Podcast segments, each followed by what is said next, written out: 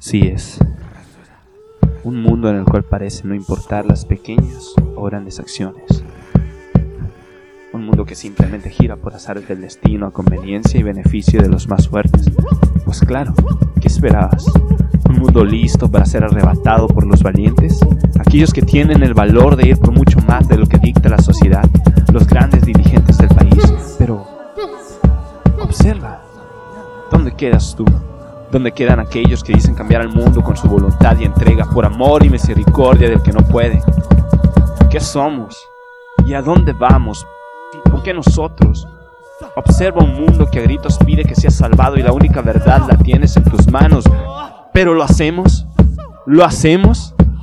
Recuerda que muchos fueron los llamados y pocos fueron los escogidos, pero aquellos que han escuchado las bienaventuranzas del Padre tienen la obligación de salir allá al mundo y vencerlo, sin importar las aflicciones que enfrentemos, porque aquel que nos llamó ha vencido y nosotros debemos ir a conquistar.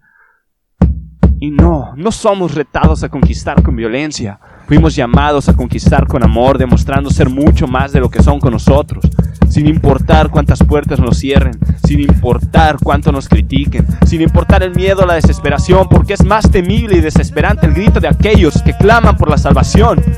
Los perdidos y los afligidos, ellos ellos necesitan una cura que tienes en tus manos. Un corazón grita desesperado por encontrar los brazos de aquel Padre que tú has conocido.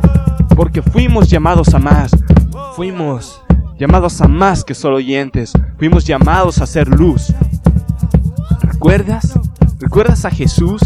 Él dijo, yo soy la luz del mundo. El que me sigue no andará en tinieblas, sino que tendrá la luz de la vida. Pues entonces sigamos Sigamos su ejemplo, seamos el miedo de las tinieblas, el temblor de la oscuridad, porque nosotros somos más.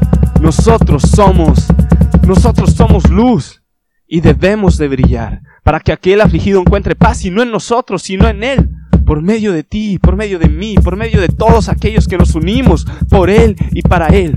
¿Y tú? Dime tú qué esperas para ser luz.